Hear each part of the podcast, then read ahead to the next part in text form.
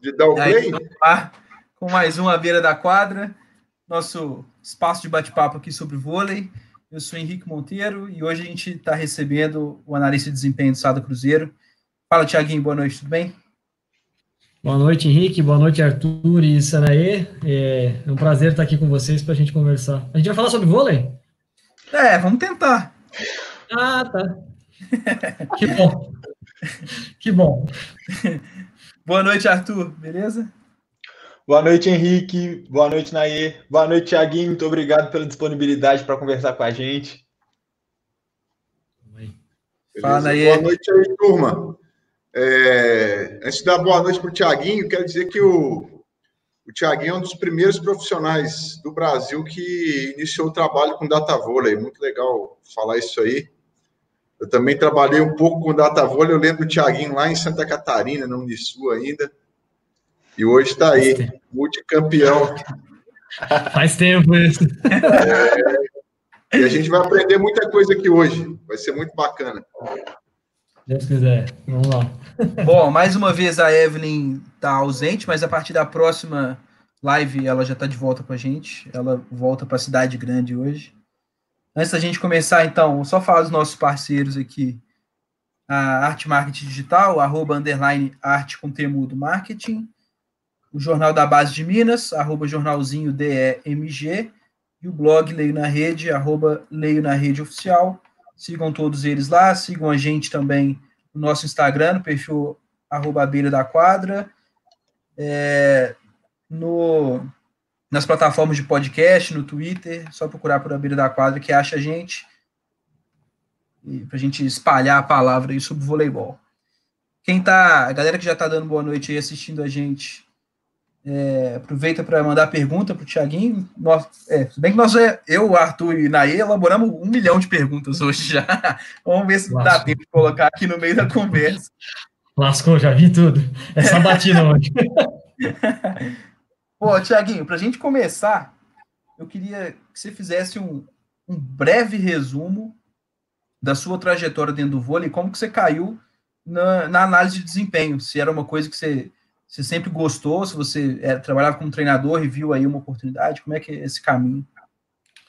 Ah, cara, é, eu comecei comecei jogando vôlei, né? Lá em Joinville, lá depois do boom de 92, por causa do campeão olímpico, é, teve uma disseminação do voleibol aí, aí eu, eu entrei nesse bolo aí. Comecei o contato com vôlei e e decidi que quando eu fosse fazer algum curso, eu decidiria por educação física. Então, pensando que, ah, não, lá na frente vou virar um treinador. Fui fazer educação física e quando eu estava dentro da universidade, é, eu cursei a Universidade Federal de Santa Catarina, é, lá dentro um professor orientador me puxou, que é o Juarez Vieira do Nascimento, que era o professor responsável pelo projeto de extensão, pelo time da universidade, time masculino. Ele me puxou para me fazer acompanhar ele durante toda a, a, durante toda a minha trajetória dentro da universidade. Então, ele foi meu pai científico, foi o cara que me levou para é, a, a, conhecer as pessoas que trabalhavam com vôlei dentro de Florianópolis, né? É, me aprofundar. E aí, nesse meio, é, a CBV, ela ainda tinha uma parceria, ela tinha um contrato ainda com a a empresa da Sandra Caldeira Consultoria, né, a SC Consultoria. E a Sandra Caldeira, ela, ela fazia o seguinte esquema para análise de desempenho é, nos jogos. É, ela pegava profissionais de educação física ou estudantes de educação física dentro da cidade onde aconteciam os jogos e ela fazia um treinamento. E aí, dos melhores, que eles faziam o treinamento, dos melhores, eles colocavam essas pessoas para executar a análise dentro do jogo. É, eu tive a grata é, felicidade de conhecer a coordenadora dentro de, de, de, Florianópolis, que na época tinha duas equipes, tinha a Unisul, né, na Grande Florianópolis tinha a Unisul Florianópolis e a Intelbras São José, e aí eu comecei a trabalhar com, essa, com esse pessoal da SC Consultoria com análise de desempenho. E até então, entendia nada de estatística. Estatística, estatística, não entendia nada. E, entendi ali o que a gente fazia, como, como a gente é, fazia a leitura do jogo, a, fazia as anotações, tudo. E aí, nesse meio tempo, trabalhei, é, isso comecei a trabalhar no meu primeiro ano de faculdade, né?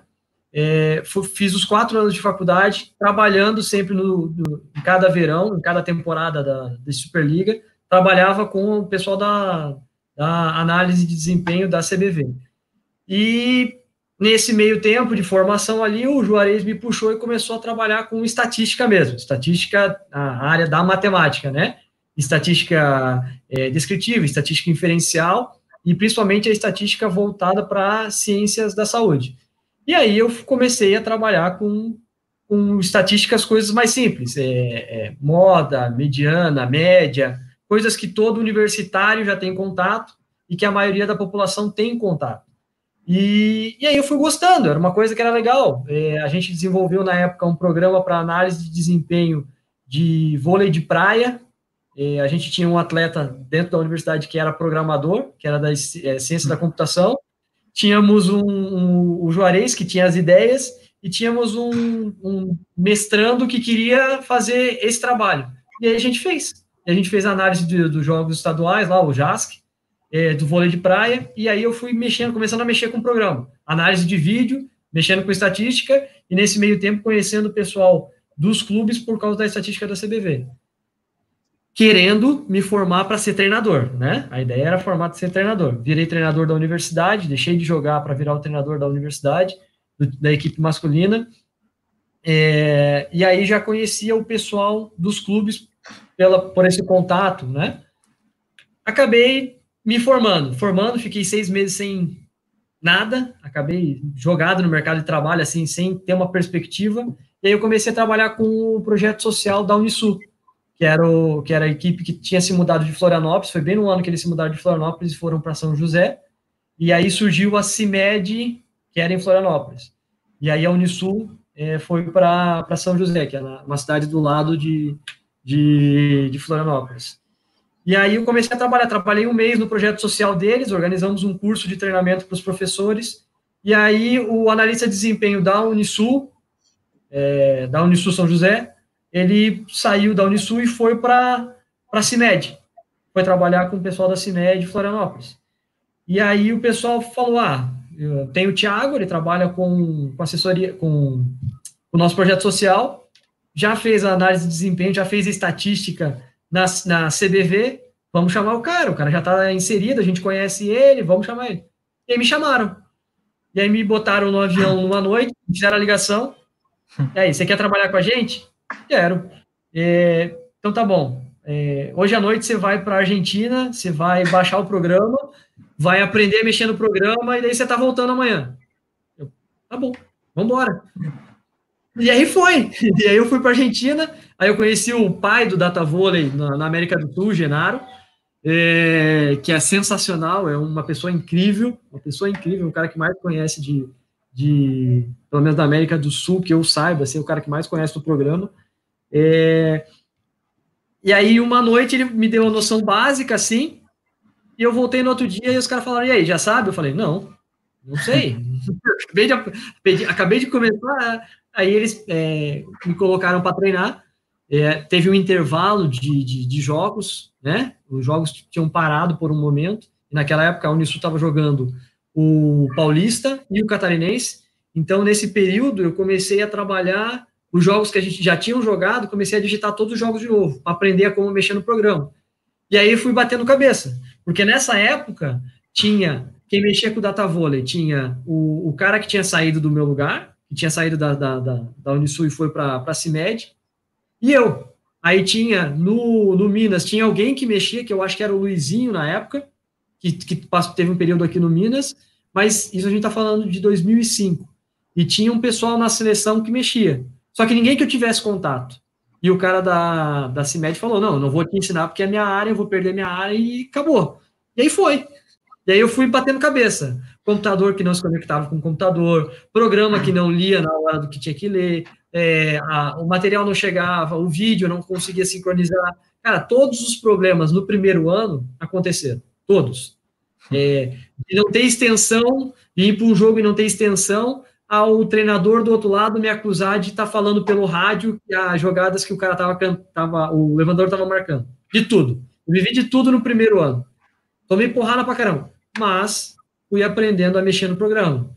E aí, no segundo ano, é, já tive um contato a mais, principalmente com o pessoal lá do Rio Grande do Sul. É, e aí, o Genaro veio para o Brasil, a gente sentou, conversou, ele me ensinou muita coisa.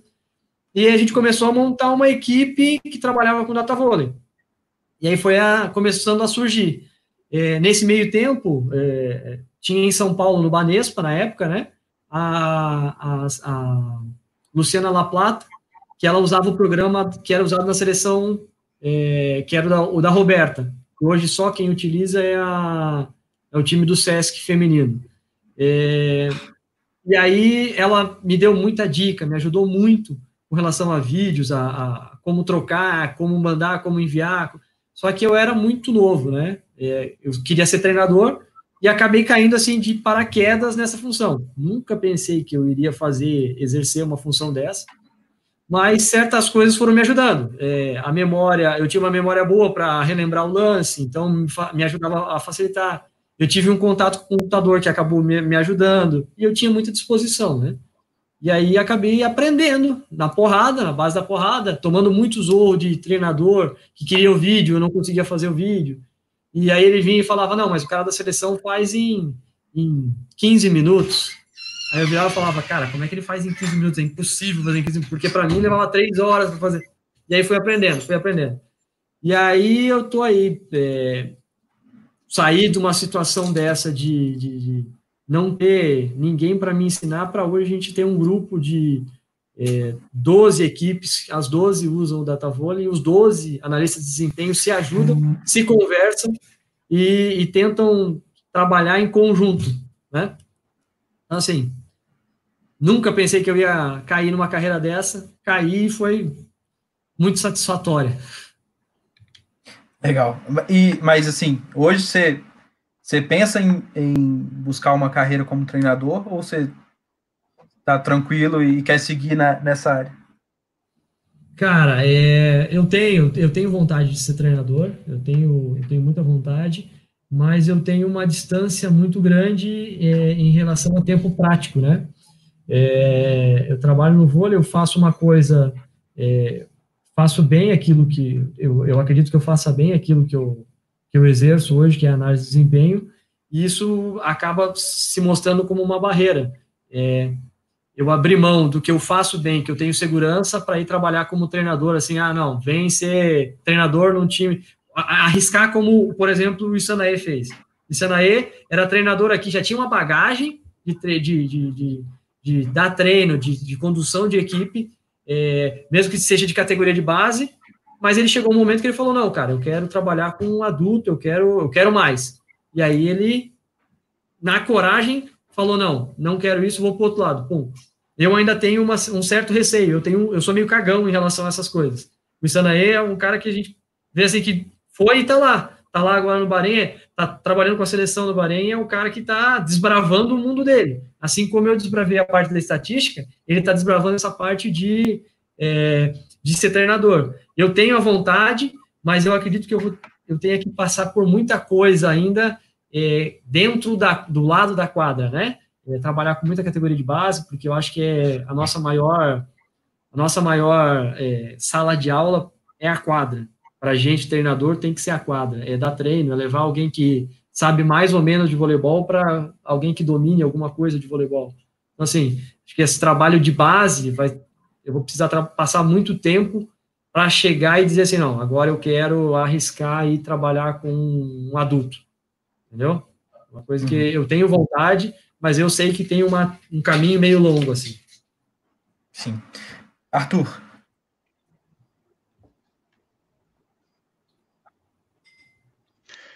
Tiaguinho, é, para que todo mundo entenda mais ou menos a função é, e o que você, tá, o que você faz, etc., eu queria que você falasse um pouco para nós qual que é o impacto da análise de desempenho no adulto e na base.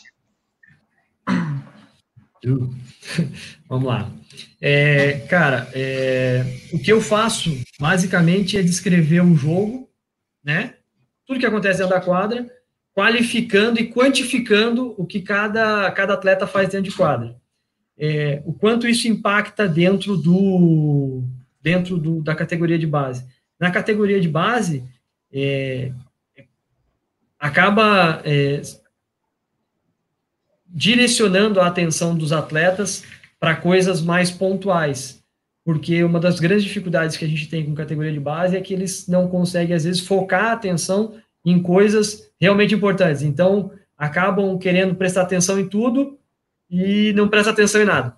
Então, assim, a análise de desempenho dentro é, da categoria de base, ela vai me ajudar a focar a atenção dos atletas. Obviamente, isso tem que ser treinado, isso tem que ser é, colocado dentro de, de treinamentos. Ah, ó, hoje você atacou cinco bolas, das cinco bolas, é, três estavam perfeitas e você atacou e foi bloqueado. Então, é uma coisa que tem que ser trabalhada no dia a dia. Tem uma importância gigantesca, porque se o atleta é mais focado, se ele está mais, se ele está prestando atenção às coisas mais importantes dentro do jogo, com certeza ele vai executar menos ações é, inúteis. Não que elas sejam completamente inúteis, mas menos ações que não vão ter um caráter prático, né? E dentro do adulto, dentro do adulto, a análise de desempenho ela serve para mensurar onde a sua equipe está e como a sua equipe é, pode se dispor em relação a outras equipes. Então, assim, é, na nossa categoria adulta, a gente prepara o jogo, prepara a, a tática, né, a estratégia de jogo para para enfrentar o adversário sempre baseado no que o adversário faz. Então, para eu saber o que o adversário faz, eu primeiro tenho que saber o que, que eu faço. Não adianta eu querer que todo mundo saque viagem, porque o outro lado tem o nível de, de, de, de recepção de saque viagem muito baixo, só que meu time todo ele só sabe sacar flutuado. Eu só treinei flutuado o tempo inteiro. Então, eu tenho que saber quem pode executar cada ação. E para eu saber isso, eu preciso da análise de desempenho é, se um time é mais fraco na recepção do flutuado ou do viagem, se a, a, bola ela precisa passar mais por cima do levantador ou por cima do posto, pelos centrais, ou o pior bloqueador é um ponteiro ou um levantador, essas coisas a gente só, só acaba descobrindo hoje é, pela análise de desempenho. Então, assim, a importância nas duas categorias eu vejo como é, extremamente importantes mas a, a, a, aplicação delas é muito diferente, né? É, Show de bola. Um, acho que é isso. Eu me empolgo, viu, gente? Se, se tiver que cortar, vocês têm que me cortar. Eu, eu vou falando. Eu me empolgo demais. Eu, eu, eu tinha uma pergunta aqui sobre a análise na base, mas acho que o Thiaguinho já abordou. Arthur, segue com a sua pergunta. Com a outra. Não, beleza. É, mas assim, eu, eu vou fugir um pouco do script, mas é porque é, na hora que você, que você fala, Tiaguinho, é, da base, de focar, é, para ajudar o atleta a focar em, em, pontos importantes do desempenho dele, é, de forma geral, você consegue é, identificar algum, desse, algum fundamento que talvez seja melhor é, que os treinadores busquem essas informações sobre algum fundamento específico para levar para o atleta essas informações? Uh, na verdade, nas categorias de base, quem erra menos ganha mais. Então, assim, nas categorias de base, é, o que, que a análise de desempenho teria que trabalhar? É, o acerto e erro, nas categorias iniciais, né? É, na categoria mirim, quem acerta o saque, normalmente tem mais chance de ganhar.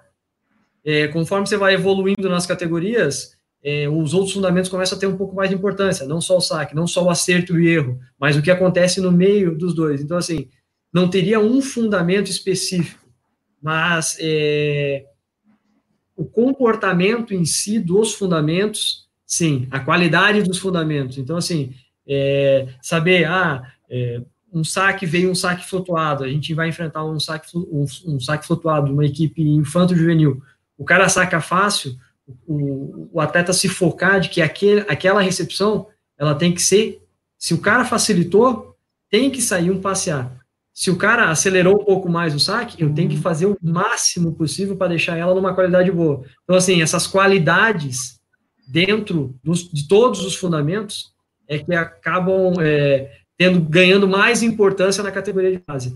É, porque não tem como você tirar assim, ah, não, só esse fundamento. Se você trabalhar só o ataque, você vai ganhar. Não, não tem um fundamento, mas sim as qualidades dos fundamentos. Então, é, essa minha pergunta, é, ela vai no sentido da próxima, que é o seguinte: é. Como que, que você pode ajudar as pessoas que estão assistindo a gente que não têm um recurso suficiente para ter um data vôlei, certo. mas que buscam a análise de desempenho. Então, assim, eu imagino porque talvez não consiga, sem recurso, analisar todos os fundamentos. Foi por isso a ideia, tipo assim, ah, tem alguma coisa que você pode priorizar, porque quando você não tem recurso, você vai ter que ficar limitado a algum tipo de fundamento, alguma coisa assim. Você concorda? Uh, com, é, concordo e não concordo. Porque, por exemplo, se eu, se eu, disser um, se eu disser assim, ah, não, os caras têm que se priorizar simplesmente no, no, no side-out, né? No complexo 1, é, recepção, levantamento e ataque. Aí o, o professor que está tá aqui, que é lá do interior, vai dizer, não, então eu só tenho que treinar isso. Não.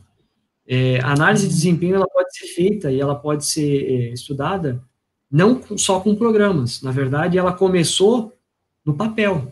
É, tem algumas equipes italianas e russas que, mesmo tendo o computador, mesmo tendo uma analista de desempenho profissional com computador, com os programas mais avançados, ele ainda tem alguém com uma planilha e está ali desenhando o jogo na planilha. Então, assim, com papel, caneta, uma prancheta. Isso sempre vai ser a base e isso sempre vai ser o começo de toda a análise de desempenho. É, papel, caneta e a pergunta: o que, que eu quero analisar? O que, que eu acho que é importante? Se eu disser aqui é, que, que, que é uma filosofia minha, é, trabalhar somente o complexo 1 nas categorias iniciais, é, eu vou estar tá mentindo. Eu tenho que ensinar o meu atleta a jogar. E às vezes ensinar o meu atleta a jogar é, é, passa por não somente a recepção, o levantamento, o ataque, mas passa por todo o complexo 2. É, a defesa, o levantamento do contra-ataque, o contra-ataque de uma bola alta, de uma bola mais rápida. Então, assim, é, tem muita coisa que vai ser trabalhada é, dentro do jogo para uma categoria de base. Então, assim, ah, o, o professor que não tem é, é, possibilidade de comprar o data vôlei, então ele não vai poder fazer análise de desempenho? Não, ele vai fazer. Só que ele tem que ter a pergunta-chave, isso vai de, da cabeça de cada treinador. O que, que é mais importante para o meu time? Se eu tenho um time, eu assim, eu considero, se eu tenho um time muito alto, eu tenho que levar em consideração que o meu time, já que ele é muito alto, ele vai ter um potencial de ataque bom. Então eu trabalha, trabalharia a recepção e o ataque.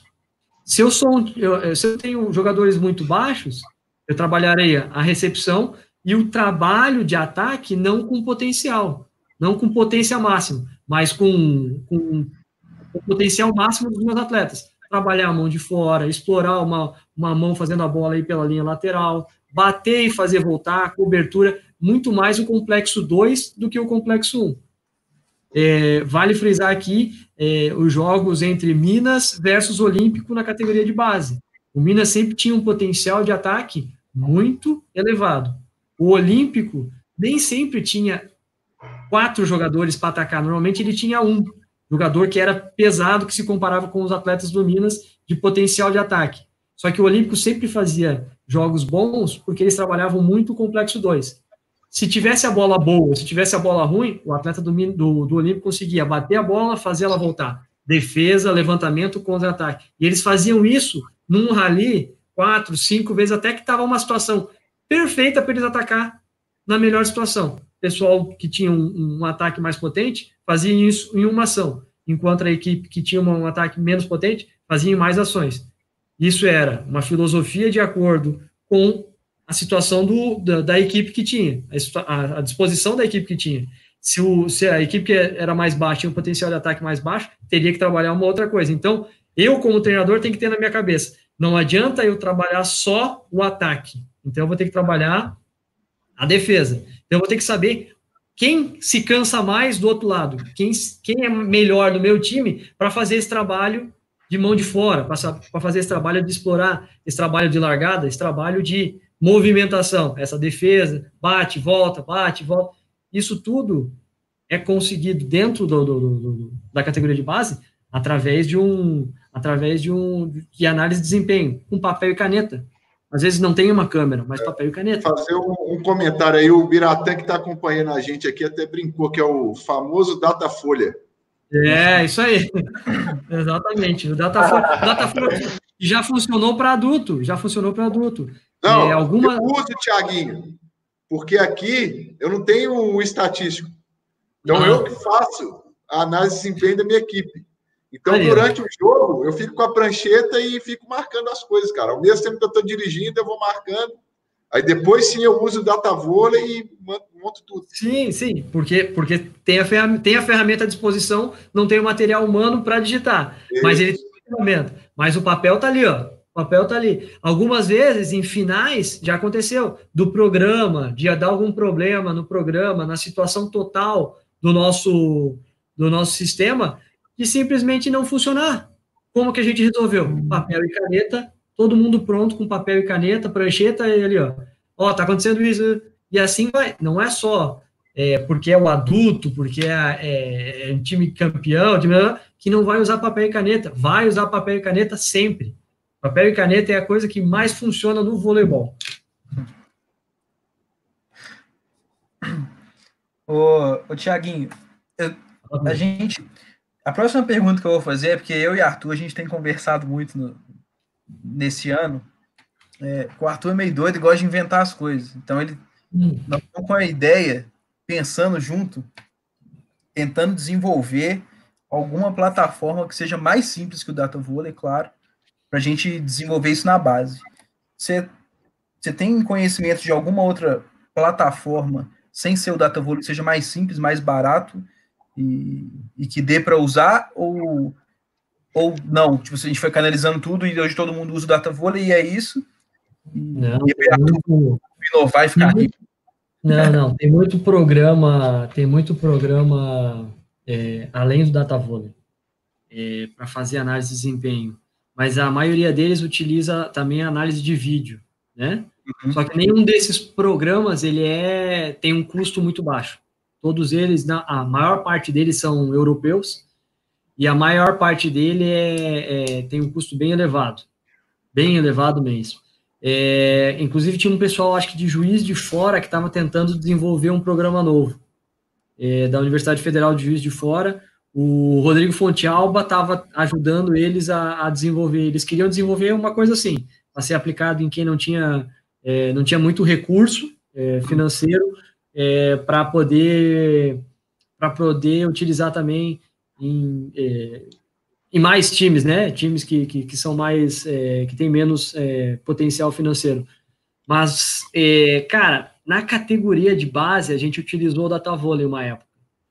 Foi, eu acho que na época, antes até que o Arthur jogar lá, eu acho que era a categoria 93, era os meninos 93, 92, 93 acho que 94.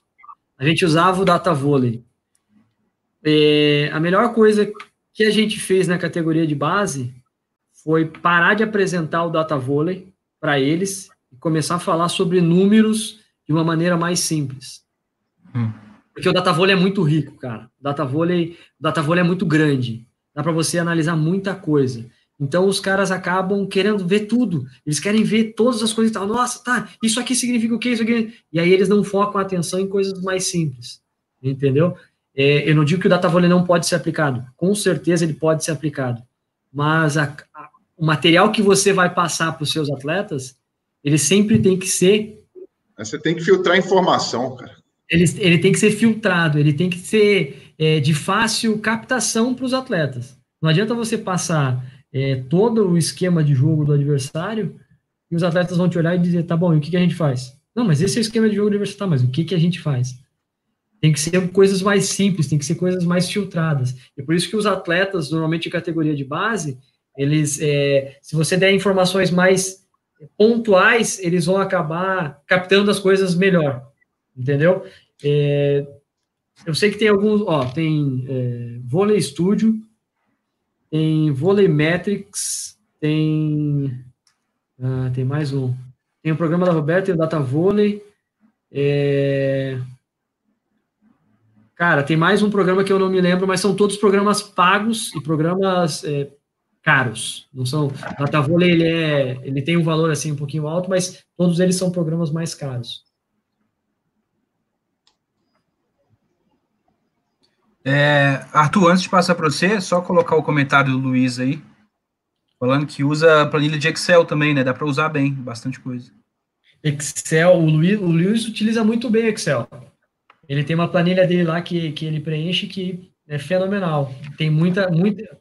Consegue captar muita informação, muita informação é, é, com, com uma planilha que é mais elaborada, né? Ele trabalha muito tempo com ela, mas com uma planilha de Excel, que não é um programa que, que seja tão caro.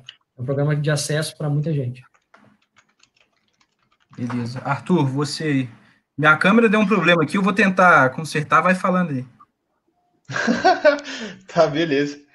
É, Tiaguinho, uma outra pergunta que eu tenho é, vai assim, é no sentido de abrir espaço para você poder falar mesmo. é, que é o seguinte: se todos os. Você comentou, né, que hoje em dia os, os analistas de desempenho trabalham juntos, né? Certo. Tipo assim, da maioria dos times e tal.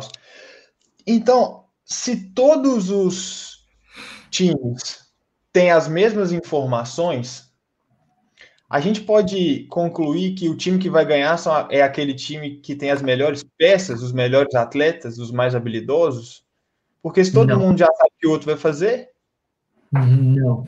É, é uma discussão que a gente sempre tem é, dentro da comissão técnica. Né? A, gente, a gente passou um tempo no vôlei em que a, a obtenção, o, grande trunfo do voleibol da minha equipe era eu ter a informação. Então eu não, eu não compartilhava vídeo, eu não compartilhava estatística, eu não compartilhava nada. Se eu tivesse, se o, se o adversário não tivesse o meu jogo, não me conhecesse, ele iria perder. Hoje a gente está numa situação diferente. Hoje a gente está numa situação que todos têm a informação. A informação chega para todos não são só as melhores peças, mas sim o que você faz com a informação que vai te levar a, a obter sucesso ou não. Então, assim, se todo mundo tem a, a, as informações, como, como o treinador maneja esse tipo de informação é que é grande, o grande trunfo de cada, de cada equipe, de cada equipe que sai vitoriosa no jogo porque eu posso fazer uma, um estudo muito aprofundado, vou voltar no mesmo exemplo que antes, falar todo o esquema de jogo para a minha equipe, e a minha equipe não estar apta a receber esse tipo de informação. Então, assim, como o Sanaê falou antes, eu tenho que filtrar a informação que eu vou passar para que os meus atletas recebam essa informação e consigam ter a habilidade cognitiva e habilidade física, técnica, de, que, de colocar esse tipo de informação em prática.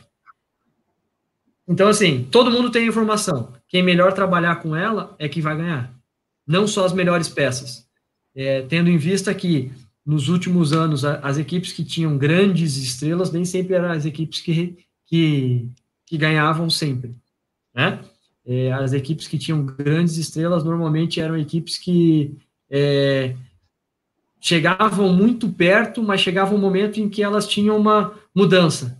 Tinha uma mudança é, no, no, jogo, uma tática diferente que acabava fazendo com que isso é, fizesse com a equipe que não tinha tantas estrelas, não era um super time, conseguisse a vitória do jogo, conseguisse a vitória de sete e saísse é, com a vitória.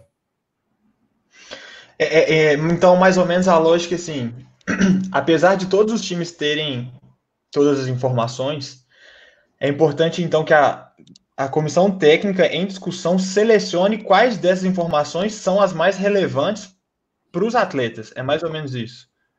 E aí você constrói a sua estratégia dentro disso. Todo mundo tem informação. Quem trabalha, quem maneja melhor essa informação com os seus atletas, provavelmente tem mais chance de vitória. Né? Então, a maneira como a, a, a equipe técnica, a, a, comissão técnica, vai trabalhar essa informação com os seus atletas, é que vai receber, é, é, é que vai ter o mérito ou não. Entendeu? Todo mundo vai ter informação. Hoje em dia, todo mundo tem informação. Eu sei como o time do, da Lub joga, eu sei como o time da, do Kazan joga, mas como eu vou manejar, o que eu vou extrair dessas informações, como eu vou filtrar essas informações, até mesmo a comissão técnica, para estudar, porque todo mundo tem acesso a toda a informação. Como eu vou filtrar? Quais filtros eu vou colocar? Quais óculos eu vou colocar para enxergar aquela informação? É que faz a diferença. Às vezes o cara capta coisas simples e ele diz: não, isso aqui não deve ser a coisa mais importante. Ele passa para outra.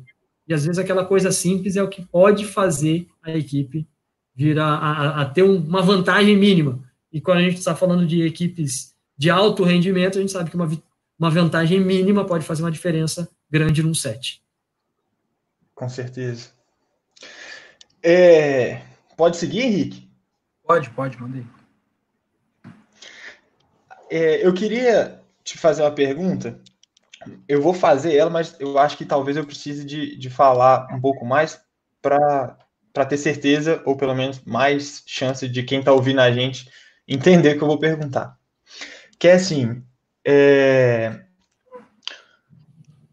ainda num exercício cognitivo, assim, né? Se você, tipo assim, se uma equipe, se todas as equipes, né, elas têm informação sobre todos os jogadores, a pergunta é assim: como não cair num loop de antecipação de estratégia? Não sei se eu fico, se é, se é meio claro isso, mas é tipo assim, eu consigo exemplificar isso, acho que de forma fácil, aqueles joguinhos de pedra, papel, tesoura. Sim, eu sei que você normalmente joga tesoura e você uhum. sabe que normalmente eu jogo pedra. Então eu falo assim, hum, se o Thiago normalmente joga tesoura, eu vou jogar pedra. Só que ele já sabe que normalmente eu jogo pedra, então eu vou jogar papel. Mas normalmente ele joga tesoura, então eu vou jogar pedra. E aí fica nesse loop assim. Então, como evitar isso sabendo que você vai antecipar e o seu adversário também vai antecipar o que você está fazendo? É... Aperfeiçoando o que você tem de melhor. A gente tem que aperfeiçoar o que a gente tem de melhor. O treinamento, o, o treinamento ele tem que ser levado a, a, ao máximo de potencial da minha equipe sempre. Então, assim, a, a, análise de a análise de desempenho, ela tem que trabalhar junto todos os dias com o treinador. Ela não pode ser utilizada somente por jogos. Então, assim, uhum. se eu identifico no meu jogo, se eu identifico no meu jogo que que o adversário, quando está jogando contra mim, é, ele utiliza uma tática de sacar sempre num jogador. Vou dar um exemplo claro, tá? O, o, o Fadu, que era técnico de Maringá, quando ele ele estava em quando ele estava em Volta Redonda, ele tinha um time encardido em, quadra. Era Everaldo com Leozão, era Renato Hermeli com o outro ponteiro eu não lembro quem era titular, e os centrais eram o Mudo, o Mudo e o Robinho. E o líbero era o Daniel. Quando ele ia jogar contra a gente, contra o Sada, ele tinha uma tática muito simples. Ele sacava no Felipe. O tempo inteiro. Sempre. Todo mundo sacava no Felipe. Todos, todos. Em viagem, talvez o, os outros passassem, mas se não era sempre. A tática dele a gente já conhecia. Então a gente já preparava o Felipe na semana do jogo, falava, ó, Felipe, você vai passar 60 bolas por jogo. 60, 60 bolas. Hoje, então, agora, essa semana a gente vai jogar contra você vai, já tem que se preparar para passar, né? E assim a gente ia. A gente já tinha uma, uma, uma tática. A gente sabia que o Fadu ia realizar essa tática. A gente preparava e refinava os nossos atletas para fazer o máximo. Então, talvez naquele jogo, o Felipe não iria receber, sei lá, 30 bolas no ataque. Talvez ele ia receber 5 bolas no ataque. Mas a responsabilidade naquele jogo era recepcionar bem e deixar os outros atacarem. A gente eliminava uma tática do adversário, refinando o nosso melhor, levando o nosso atleta ao melhor. Então, assim, a análise de desempenho ela vai servir para eu mensurar a tática do adversário, para eu conhecer a tática e as estratégias do adversário contra as outras equipes e contra mim, mas ela vai servir principalmente para eu mensurar o que a minha equipe faz. O que ela é capaz de fazer? Ah, não, a minha equipe é capaz de passar 60% de recepção, independente de forçar que viagem ou flutuado. Então, eu tenho que trabalhar o meu ataque. Em trabalhar minha recepção pensando em 70% para que eles mantenham 60%, tem que trabalhar o meu ataque. Muito. Ah, os meus melhores receptores eu vou dar mais quadra para ele. Eu sei a tática que o meu adversário utiliza para jogar contra mim. Então, eu tenho que preparar os meus jogadores, refinar os meus jogadores para, para estar aptos a jogar contra aquela tática. Então, assim, entra no loop, sempre vai entrar no loop, né? Mas sempre vai ter uma carta na manga que você vai deixar escondido. Ah, eu sei que, que, que o cara lá joga muito, é, sacando.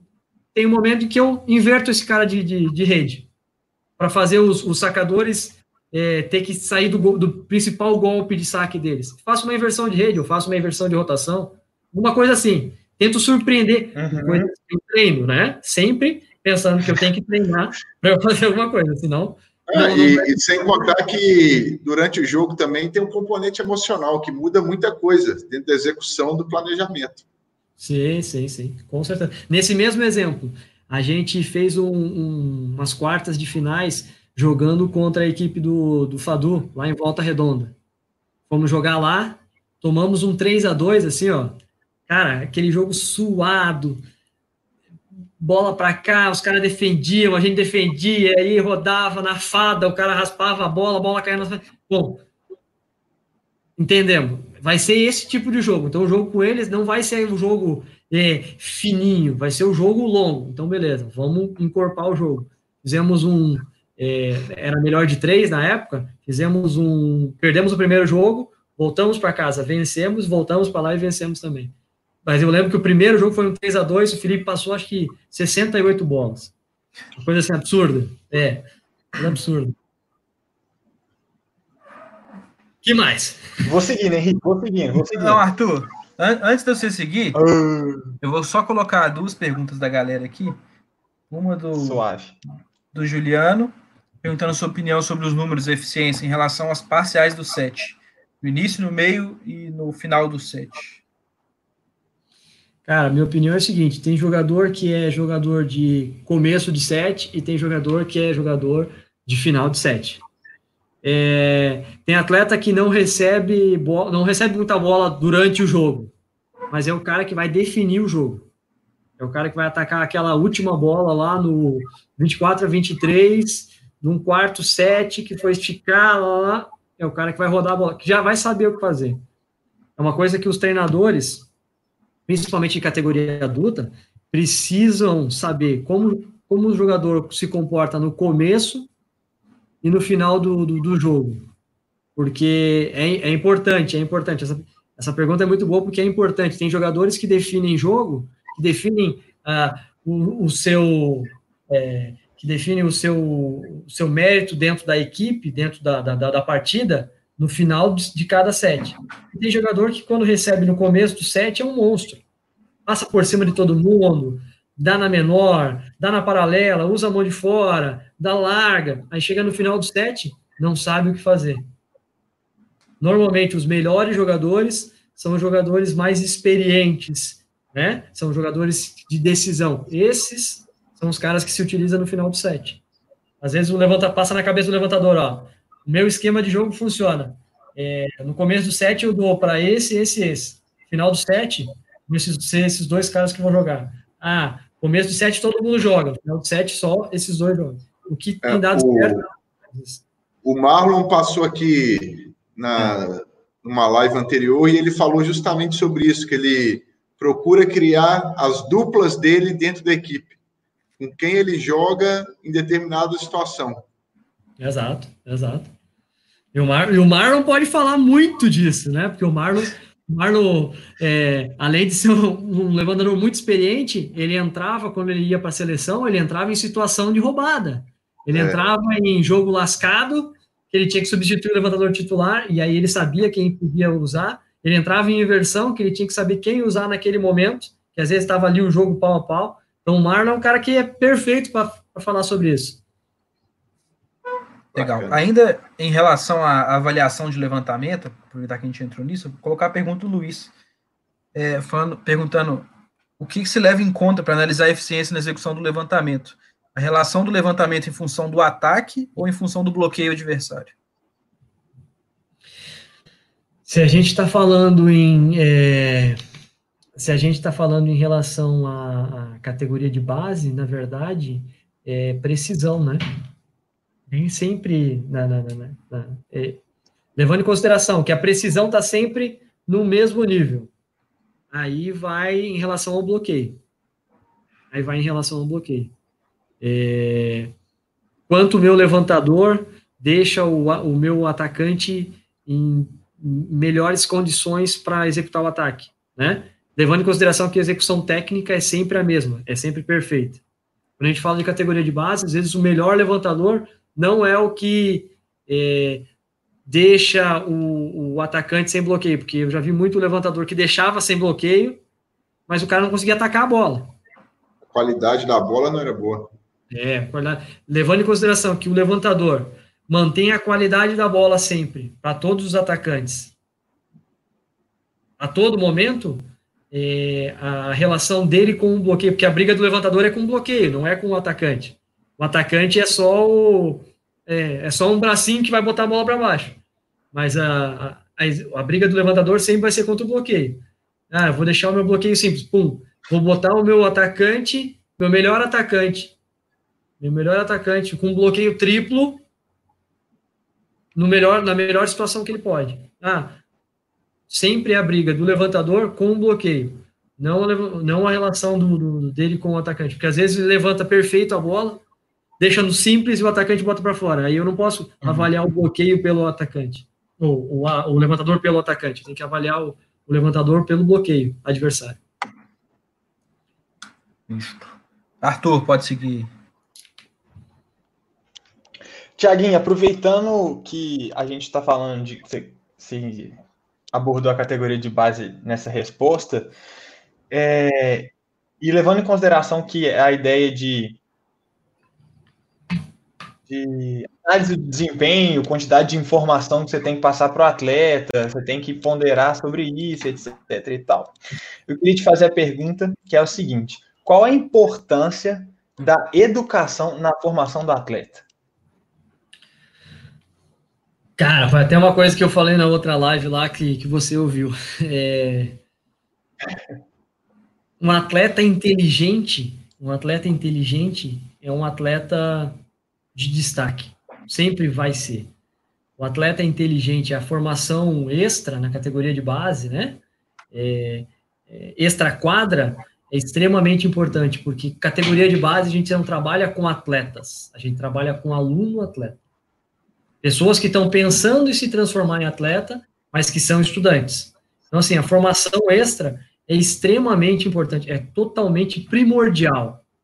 É mais importante, na verdade, a formação extra do que, às vezes, um tempo de quadra. Porque é fácil eu gostar de voleibol, é muito fácil eu, eu querer estar tá na quadra, é muito fácil eu querer estar tá praticando voleibol. Mas, para eu ter esse mérito, para eu ter esse direito de praticar voleibol, eu tenho que ir bem em algumas coisas, eu tenho que compensar o investimento de clube, de pais, de, de treinadores, às vezes de patrocinador, eu tenho que compensar esse com a educação. A educação é básica. Às vezes a gente erra um pouquinho aqui no Brasil, porque a gente faz uma, um distanciamento entre esporte e educação. Na verdade, esporte e educação, elas, eles trabalham eles andam no mesmo caminho. Só que um é o caminho e o outro é o final. Né? O esporte, só pode chegar no esporte se você tem educação. É, principalmente no voleibol. A gente nunca vai ver um, um, um, jogador mal educado e muito longe, porque ninguém quer um jogador mal educado. Por mais que ele seja bom. Por, se você, você não quer ter um, um, um atleta problema, você vai tentar o máximo possível que ele não seja um problema. E eu estou dizendo problema dentro de quadra. Mas em relação à educação, é, educação extra, a, a, educação formal, ela é essencial. Porque um atleta que não entende matemática é um atleta que não vai entender análise de desempenho. E um atleta que não entende análise de desempenho não, não entende como funciona o jogo. Muito difícil um atleta burro em coisas externas é, jogar bem voleibol. Porque esse esporte é difícil. Esse esporte não é eu pegar a bola e com só a minha habilidade conduzir o jogo. Não, não. Esse esporte é coletivo. Se eu não tiver uma participação do meu parceiro aqui, do meu companheiro, não joga. Não adianta eu pegar a bola e passar para o outro lado e achar que o outro lado vai errar. Não. Sempre vai ser uma participação. E essa participação se aprende na educação formal, na educação que vem de casa e na educação que vem da escola. E mais tarde também de universidades, né? Sim. É, ainda falando sobre educação, é, mas mudando de, de, de personagens, como é que você vê a atualização dos conhecimentos pelos profissionais do vôlei? É, assim, se você vê que é necessário, se na sua experiência, é, se você investiria em algum, alguma área específica, como é que você pensa sobre isso? É, eu acho que a, a, eu acredito que a gente precisa precisa ser mais humano naquilo que a gente faz. Então, eu acho que as relações, as relações eh, dos profissionais de voleibol, elas precisam trabalhar muito mais com a empatia, sabe? Eh, os treinadores antigos, os treinadores que formaram grandes jogadores, eles não estavam preocupados somente em jogar, em fazer o cara ganhar é, pelo meu clube ou o cara jogar vôlei bem. Eles estavam preocupados em formar um, um homem, um cidadão, uma pessoa. Eles estavam preocupados. Eles conversavam com o pai, conversavam com a mãe, sabiam dos colegas como estava. Então, assim, eram pessoas mais humanas, eu acredito. Eles eram educadores natos. Para você trabalhar com esporte, antigamente você tinha que ser um educador nato. É, e hoje em dia a gente tem é, achado que simplesmente ir lá e ensinar de voleibol sem se preocupar com o indivíduo é, vai, vai, vai trazer resultado. O resultado não vai ser esse. Eu acho que os, os profissionais de educação física que estão querendo trabalhar com esportes, eles precisam, primeiro, é, entender muito de educação, psicologia da educação, é, comportamento da, da, nossa juventude, que tem mudado. Hoje em dia, a nossa juventude não é mais uma juventude que chega brava, é, porque brigou com a menininha ali fora, não. É o cara que chega tudo fechado, mexendo no telefone, larga o telefone, vai treinar, bate duas, três bolas para fora. Você fala alguma coisa com ele, ele te xinga, vai embora, pega o telefone. Não é uma galera mais que conversa. É? As pessoas mais simples que a gente tem hoje são as pessoas que mais conversam. E essa relação humana essa relação é, professor ou uma figura, figura de, de, de, uma figura paterna, uma figura materna, uma figura de autoridade, a, a relação da figura de autoridade com os seus com os seus subordinados ou os seus alunos, essa relação é que tem que crescer mais. Eu acho que muitas vezes os profissionais de educação física eles têm melhorado muito, os que querem trabalhar no nosso esporte, melhorado muito, é, às vezes pensado em vôlei, assistido, assistido jogos, pensado em técnica, pensado em diversas coisas, mas estão se esquecendo de trabalhar a figura humana dentro do, do dentro do voleibol. Então eles pedem o máximo de desempenho sem saber se a mãe do cara não está passando mal, se o pai do cara não está desempregado, situações assim. Assim, eu acho que se a gente tem que investir em algum tipo, primeiro, a gente tem que entender de voleibol. Para trabalhar com isso aqui, a gente tem que entender. E para entender de voleibol, você tem que viver voleibol. Segundo, a gente precisa muito, muito amadurecer as nossas relações com aquelas pessoas que a gente convive a maior parte do dia, que são os atletas, que são os nossos alunos, que são as pessoas que a gente passa ali é, cinco, seis horas com eles. A gente precisa conversar com eles o tempo inteiro, precisa estar sabendo da vida deles. E, e eu sei que é difícil, às vezes, para um professor de categoria de base, que tem cinco turmas, conhecer todos os alunos e toda a vida de todos os alunos. Mas às vezes é chegar, ver um menino meio triste, vir lá, dar um abraço dele, perguntar, e aí, o que está acontecendo? Lá, lá, conversar, sabe? E, obviamente, a gente tem que ter muito conhecimento do, do jogo, né? É, Isso faz parte sempre. Só queria responder uma pergunta aqui do Luiz e dizer que quem mais ganhou cartão ano passado foi o, o, o Ednei, sempre. Em todo. O Ednei com o recorde de cartões quatro anos à frente, tá? Só queria dizer isso. Muito bom. É... Pode seguir, Henrique, para a última que eu tenho? Vai, vai que é sua. É só o Arthur, pô. Filho do Thiago fala demais também. Tiaguinho, a, a, última pergunta que, que eu tenho é, volta conversa um pouco com a primeira, você falou um pouco da sua história, mas em, em conversas antigas, nossas, assim, eu sei que você já teve algumas experiências internacionais.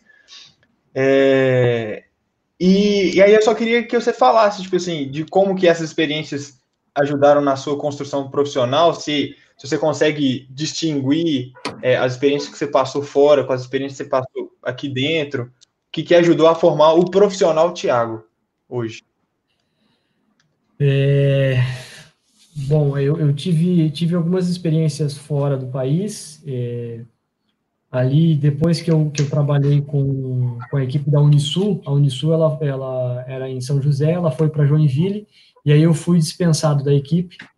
E aí eu tinha trabalhado com o professor professor Carlos Augusto, também conhecido como Chiquita. Tinha conhecido como eu tinha trabalhado com o Chiquita na Unisul. E aí o Chiquita estava trabalhando com o, naquela época treinador Ricardo Navarras é, na seleção da Venezuela.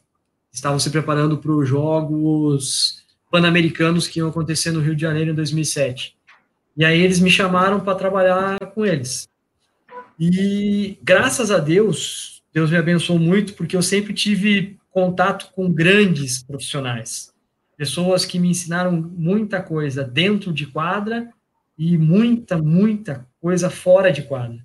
Então, eu aprendi muita coisa em relação é, a, ao trato pessoal com os atletas, essas experiências internacionais ao trato, ao trato com a, a, os membros da comissão técnica. É, eu era muito muito novo, eu era muito imaturo em relação a quando eu, quando eu tive essa possibilidade, essa, essa chance, dessa experiência com a seleção da Venezuela. E hoje eu vejo que eu poderia ter feito muita coisa diferente. Mas porque hoje eu sou maduro, hoje eu tenho uma coisa, eu tenho, tenho rodagem. Antigamente eu não tinha, nessa época que eu tive a chance, eu era um cara imaturo, um cara novinho, tinha acabado de sair da universidade e não conhecia muito o mundo. E essas experiências me deram bagagem para eu chegar hoje e falar para vocês, olha, é, precisa se ter uma relação melhor com os atletas. O treinador que tiver uma relação boa com os atletas, ele está dois passos à frente de qualquer outro.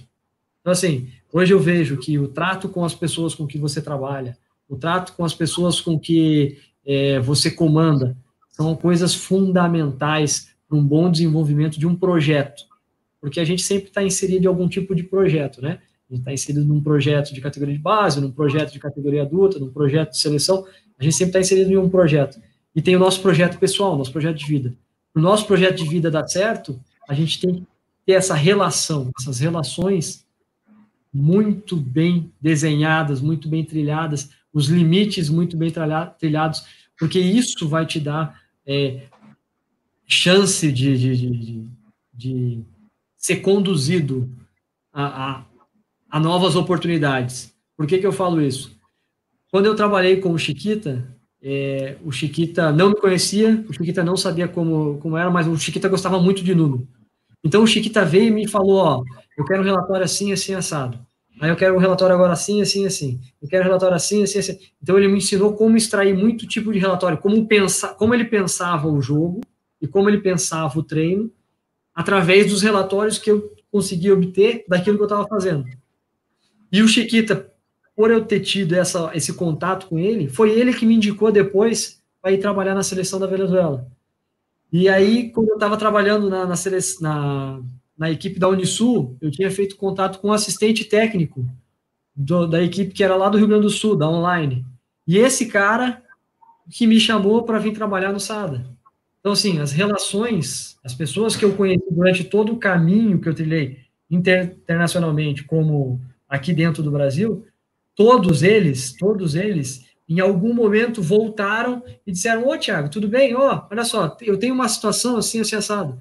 Eu conheci um cara quando eu trabalhei na seleção da Venezuela, que o cara era do Chile. A gente foi jogar um campeonato sul-americano no Chile e tinha um cara que estava começando a mexer com data vôlei também no Chile.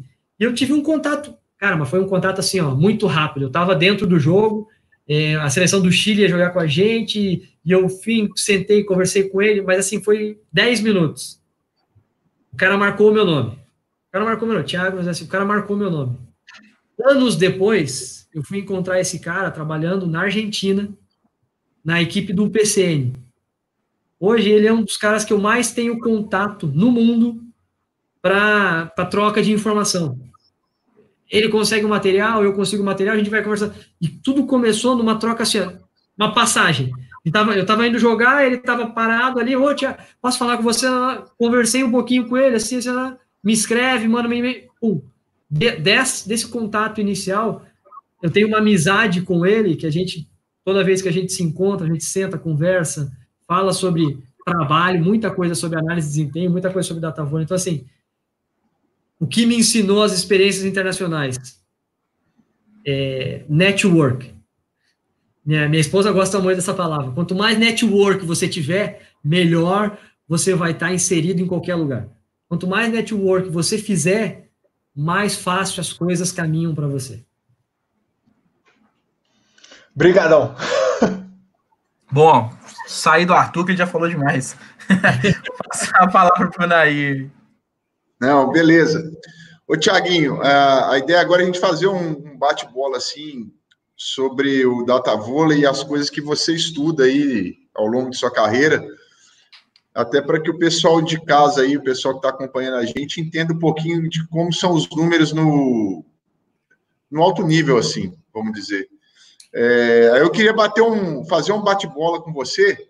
Assim, eu vou perguntando e você vai respondendo ali de forma é, sucinta para que o pessoal vá entendendo.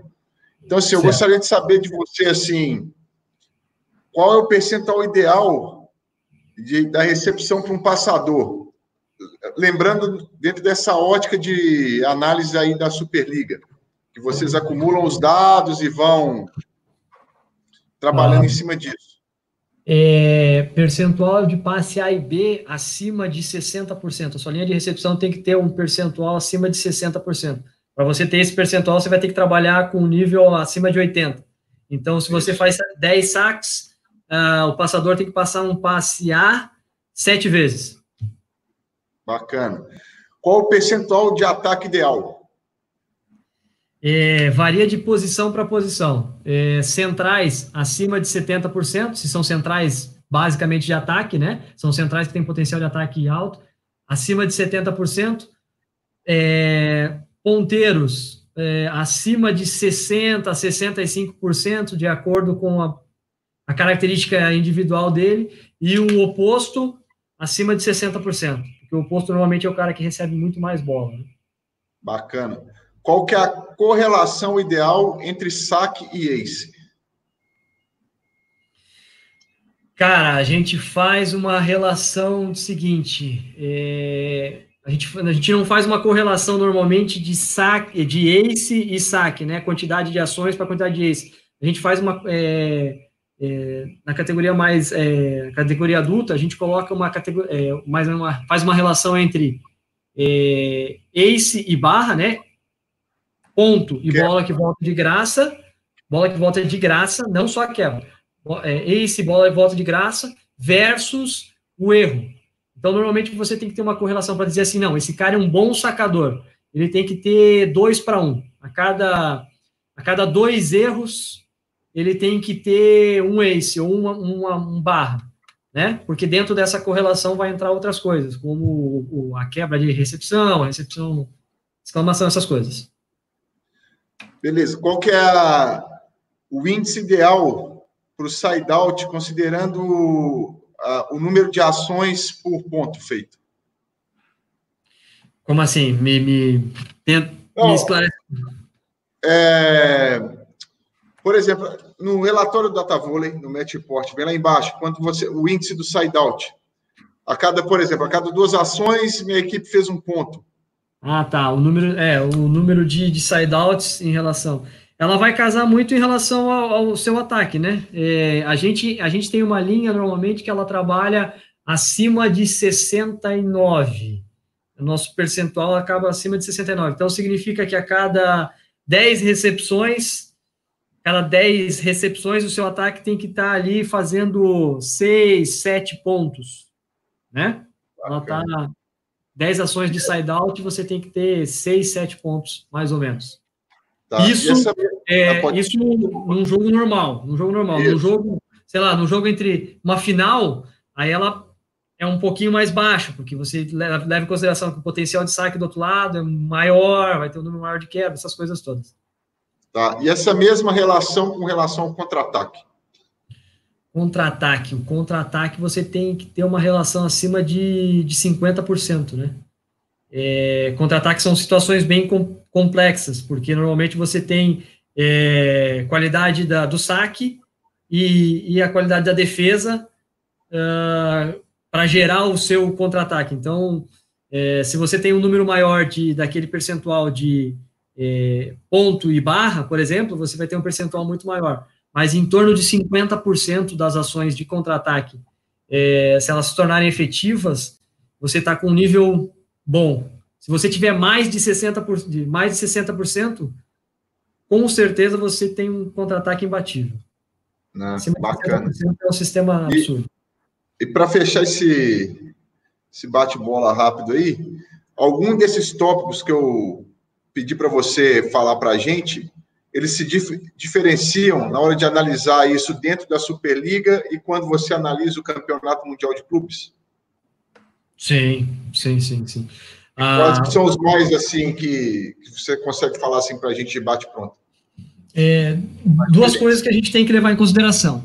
O, o Mundial de Clubes, você tem o fino do fino do, dos jogadores do mundo, né? Você tem as melhores equipes dos cinco continentes. E você tem um campeonato de tiro curto. Então, assim, quando você analisa é, cinco jogos e quando você analisa 22, se modificam muitas coisas. Você tem no Campeonato Mundial de Clubes, como é um tiro curto, você tem um nível de recepção um pouco mais baixo, porque todo mundo saca muito forte todo mundo que vai jogar ou saca um viagem muito forte ou saca um flutuado muito, muito rápido. Então você tem um nível de recepção um pouco mais baixo, só que você tem índices mais altos de ataque, tanto de side-out quanto de, de transição, né? Então, assim, é, coisas que mais, mais se modificam dentro, é, dentro de, de, campeonatos mundiais, que, que, se tornam mais perceptíveis, assim. É, saque, saque é gritante, que fica muito diferente. Normalmente você tem é, obtenção de ponto ou bolas de graça muito maior. E o nível de ataque, né? E isso aí interfere daí no nível de recepção e, e algumas vezes, dependendo como você, contra algumas equipes que você ia jogar, até antigamente quando você ia para Mundial de Clube, quando você ia enfrentar uma equipe russa, as equipes russas se alimentavam de bloqueio. Então, assim, eles sacavam muito forte em viagem e se alimentavam de bloqueio. Hoje em dia, as equipes russas já não se alimentam tanto de bloqueio. São excelentes bloqueadores, mas são equipes que estão mais é, mescladas, não tem só jogador russo. Então, hoje você tem é, um Ngapé jogando na, no Kazan e você tem um. É, tinha um Anderson, tinha um, teve uma época que tinha Anderson e Ngapé jogando.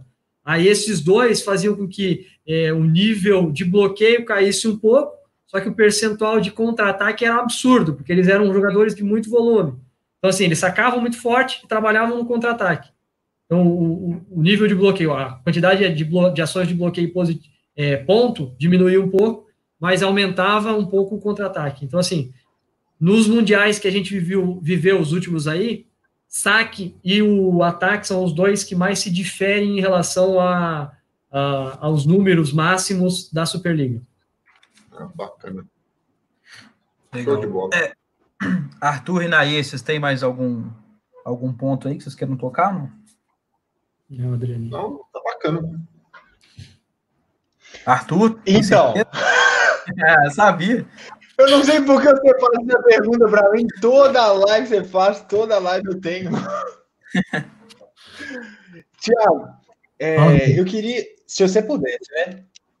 É, numa perspectiva de instrumentalizar quem está ouvindo a gente, e alguns uhum. treinadores, se uhum. fosse para você falar, tipo assim, ah, você, vamos supor assim, ó, você agora é o treinador, e você vai pedir para o seu analista de desempenho um relatório. O que, que vai constar nesse relatório? Tipo assim, o que, que você acha que são coisas importantes para constar nesse relatório? Eu sou um treinador de uma categoria de base ou sou um treinador de uma equipe adulta? Pode ficar à vontade. Certo. É, se fosse falar das duas, sim, acho que vale, né? Tá. Se eu fosse treinador de uma categoria, a categoria de base, eu pensaria, eu gostaria de saber as relações de saque, é, saque, erro contra saque, é, ponto, bola de graça e passe C, né? Que a gente obteve fazer essas duas relações. No ataque, é, bloque... erro e bloqueado versus obtenção de ponto e o total. É, e a recepção também, principalmente esses mesmos pontos. Isso numa categoria de base, né? É, me preocuparia muito mais em relação ao quanto eu estou errando, sempre comparando com o que eu estou obtendo de pontos. É, se eu tivesse na equipe adulta, eu me preocuparia o contrário, me preocuparia é, muito mais o que eu estou fazendo de bem, o que eu estou fazendo de bom, né? É, os meus, meus melhores ganhos, o que, que eu faço em situações específicas. É, com passe A e B, quanto eu tô, quanto eu tô tendo passe A e B, quanto eu tenho de side out, passe é, C, quanto eu tenho de é, side out, quanto eu tenho de bola batida e recuperada quanto eu tenho de bloqueado e errado. É, e o saque também, fazendo a mesma relação do, do, do, da base. Quanto eu tenho errado, quanto, como é que é o aproveitamento do meu saque. Saque, ataque, é, ponto e, e, erro, sempre. sempre. Porque uma equipe que ataca bem é uma equipe que teoricamente tem mais liberdade para sacar. Show de bola. Bacana, né? Beleza, então. Bom, vamos caminhando para o final. É... Mas já, só uma hora e doze. Vocês trouxeram algum livro aí para indicar para a galera? Eu trouxe. Mostra aí para gente, né? Ah, só lembrando, antes que eu me esqueça, que é parceria com o Lei na Rede, e hoje é Dia Mundial do Livro. Então, lembrar a galera aí que vai ter uma programação especial lá no Lei na Rede também. Posso falar aqui? Oh, só, só uma coisinha antes aqui. A Bia entrou ali e perguntou é, ah, qual é o percentual bom de defesa. Ah, não, o último ah. comentário ali. É, Bia, o que, o que interfere no percentual de defesa é o aproveitamento da recepção do outro lado. Quantas defesas você faz com. Aí a gente trabalha mais com número bruto do que com número, é, números percentuais, né? A gente trabalharia mais com quantas defesas você faz é, quando o passe do adversário é passe perfeito, quando ele é um passe B, quando ele é um passe C, é, nessas, nessas, é, nessas situações. É muito mais situacional do que somente o percentual de defesa bom. Só para responder. Bacana. Show. Vamos lá, vou, vou para o livro aqui então. O livro que eu trouxe hoje, ele chama Liderança como superar-se e desafiar ao outro, aos outros a fazer o mesmo, do Dale Carnegie.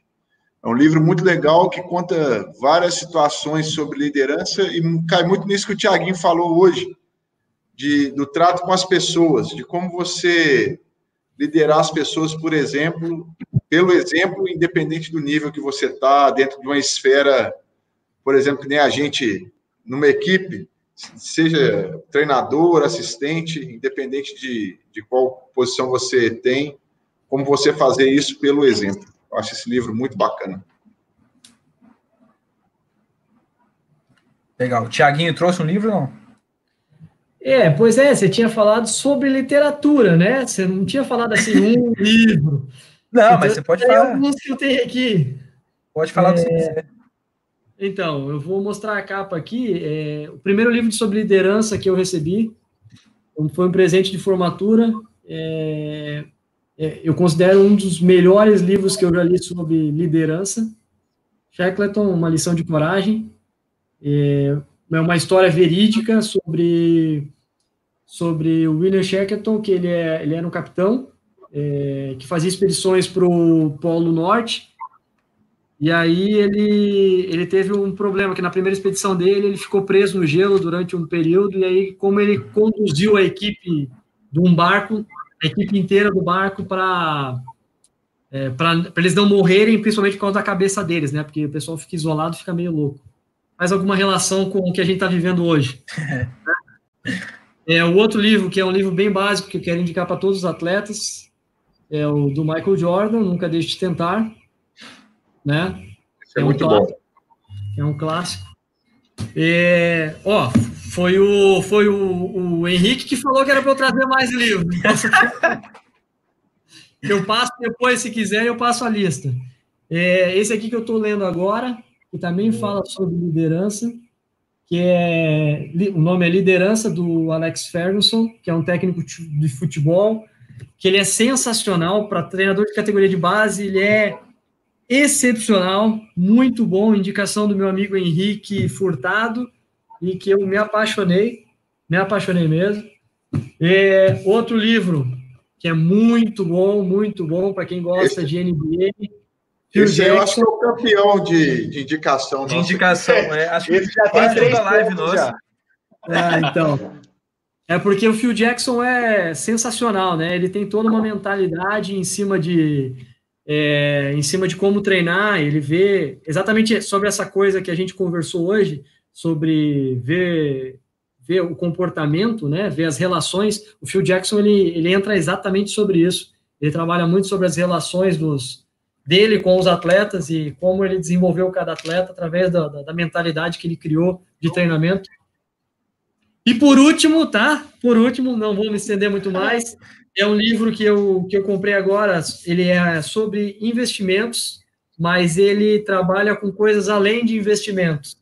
É, o, o, livro se chama Princípios, de Ray Dalio, que ele é o Ray Dalio é um cara que trabalha no mercado financeiro americano, ele tem uma empresa de sucesso e ele é sensacional em relação a trabalhar também com princípios, que é uma das coisas que a gente mais, a nossa sociedade mais tem é, ficado carente ultimamente, que são é, valores. E aí o, livro é muito bem dividido, porque cada capítulo ele coloca um tópico e ele vai explorando esse tópico. Então, o nome do capítulo já é uma coisa, ah, estou com dificuldade em, sobre isso. Eu vou lá, leio o que mais se aproxima, aí você tem uma experiência ali de como ele, como ele, ele viveu e como ele tem conduzido a equipe dele, que é uma equipe de sucesso, ele fez alguns investimentos, e uma das primeiras coisas que ele, que ele fala no livro dele, que é lindo, é, que é que se você tem uma é, se você tem uma, uma equipe, uma coisa que você tem que criar é um ambiente seguro para que as pessoas errem. Mas, mas as pessoas podem errar. Só que elas, elas não têm, não têm que ter medo do erro. Só que elas têm que aprender com esse erro e que esse erro não deve se repetir muitas vezes. Então, assim, elas têm que ter segurança de que elas podem errar e que elas vão aprender com aquele erro. Então, assim, é um livro que eu indico muito, tá, tá sensacional a leitura dele. E quem quiser aí, tá, estão as dicas aí. Muito bom, muito bom. Eu, eu gosto desse momento final, porque é uma guerra minha com os meus atletas para eles lerem mais. Ah, é uma guerra nossa também, viu? É. Os atletas que estão aí sabem. Se eu falo duas coisas para eles é: a primeira, desliguem o celular, e a segunda, leiam. É isso aí, nós temos que pegar no pé desses caras, eles têm que ler mais. É. Bom, é, vou abrir aí para mensagem final de cada um. Vou começar com o Arthur. Bom, é, primeiro agradecer muito a disponibilidade de novo Tiaguinho.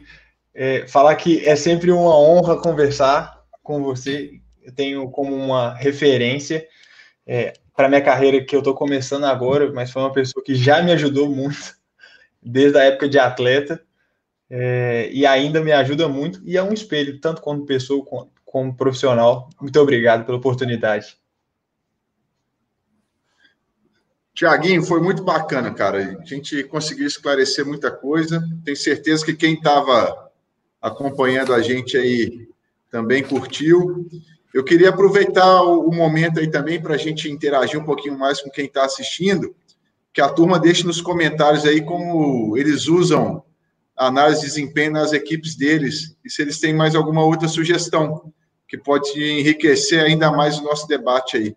E desejar muito sucesso para você, você continue trilhando esse caminho de sucesso aí. E muito obrigado. Valeu. Bom, estou até procurando aqui, Nair, você falou, teve...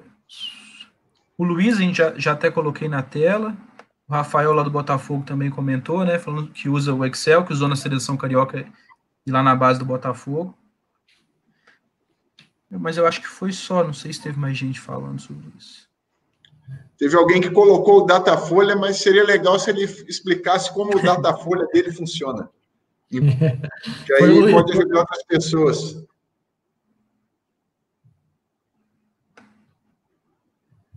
É, não, é, não colocou, mas. Não sei, talvez a gente. A gente é. Deixa para a turma, deixa a turma pensar. Bom, Tiaguinho, sua mensagem final aí para a gente. Cara, é, agradecer a oportunidade. Na verdade, esse período de quarentena ele tem sido bem movimentado aí com as lives é, de vocês, o pessoal lá do, de Santa Catarina que eu tenho acompanhado, o pessoal do, do América também fez algumas lives. É, aí, ó, foi o Biratã que, que falou do Datafolha. É.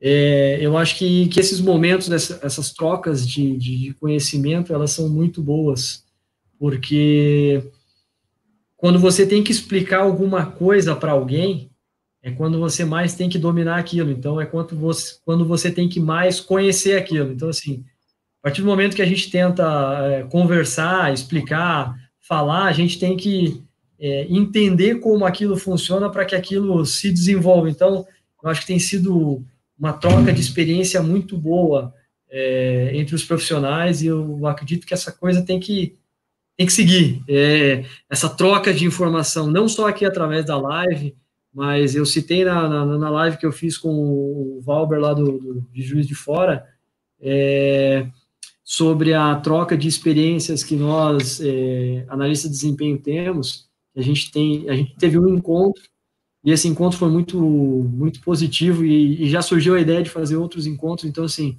é, quero parabenizar vocês por essa iniciativa, por, pela iniciativa de tocar um projeto é, que venha a alicerçar uma coisa de troca de informações, uma, uma plataforma de, de troca de informação, uma, uma, oportunidade de atletas de categoria de base, treinadores de categoria de base, treinador de categoria adulta, de vir estar conversando e tudo mais. É, algumas vezes vocês não vão conseguir um, um, um aceite de todos os palestrantes que vocês querem, mas é, não desistam, porque é, a coisa pode caminhar, em algum momento a coisa pode é, sempre crescer mais e, e se transformar em, em, coisas, em oportunidades muito maiores. É, obrigado pelo, pelo, pela atenção, obrigado pelo momento aí, obrigado pelo pessoal que participou. E qualquer dúvida, estou aberto aí. Eu não coloquei o meu Instagram, mas a maioria tem o meu Instagram aí. Quem quiser é só procurar. Eu estou no Instagram, acho que dos três. Então, quem quiser é só, só me procurar lá, que o meu nome está lá. E estou sempre à disposição. Algumas vezes eu demoro um tempo mais para responder, mas eu, eu tento responder todo mundo. Bom, legal. É, o Naê comentou, eu já não lembro em qual live que foi, que toda vez que a gente termina a live, a gente fala, pô, hoje foi muito bom, hoje foi muito bom. Acho que a gente sai com esse sentimento mais uma vez. É sempre Exatamente. bom a gente tá, tá trocando ideia. Né? Agradecer o Tiaguinho, muito obrigado pela disponibilidade. E, bom, na nossa programação, a gente deixa para passar depois lá no nosso Instagram. Vamos ver semana que vem como é que vai ser. Nós ainda estamos vendo com essa questão da quarentena como é que vai ser lá no clube também, para a gente ver nossa, até a nossa disponibilidade para continuar fazendo. Ok? Uhum. Galera, okay. muito obrigado. Valeu. A gente vai, vai se falando. Abraço para todo mundo. Abraço, gente. Tchau, tchau.